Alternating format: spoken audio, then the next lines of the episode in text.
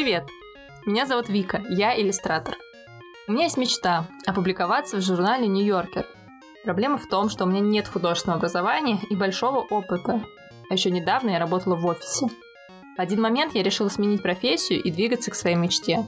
В этом подкасте я рассказываю о том, как я пытаюсь сделать из своего творчества источник заработка. Подписывайтесь, и вместе мы узнаем, получится ли у меня это.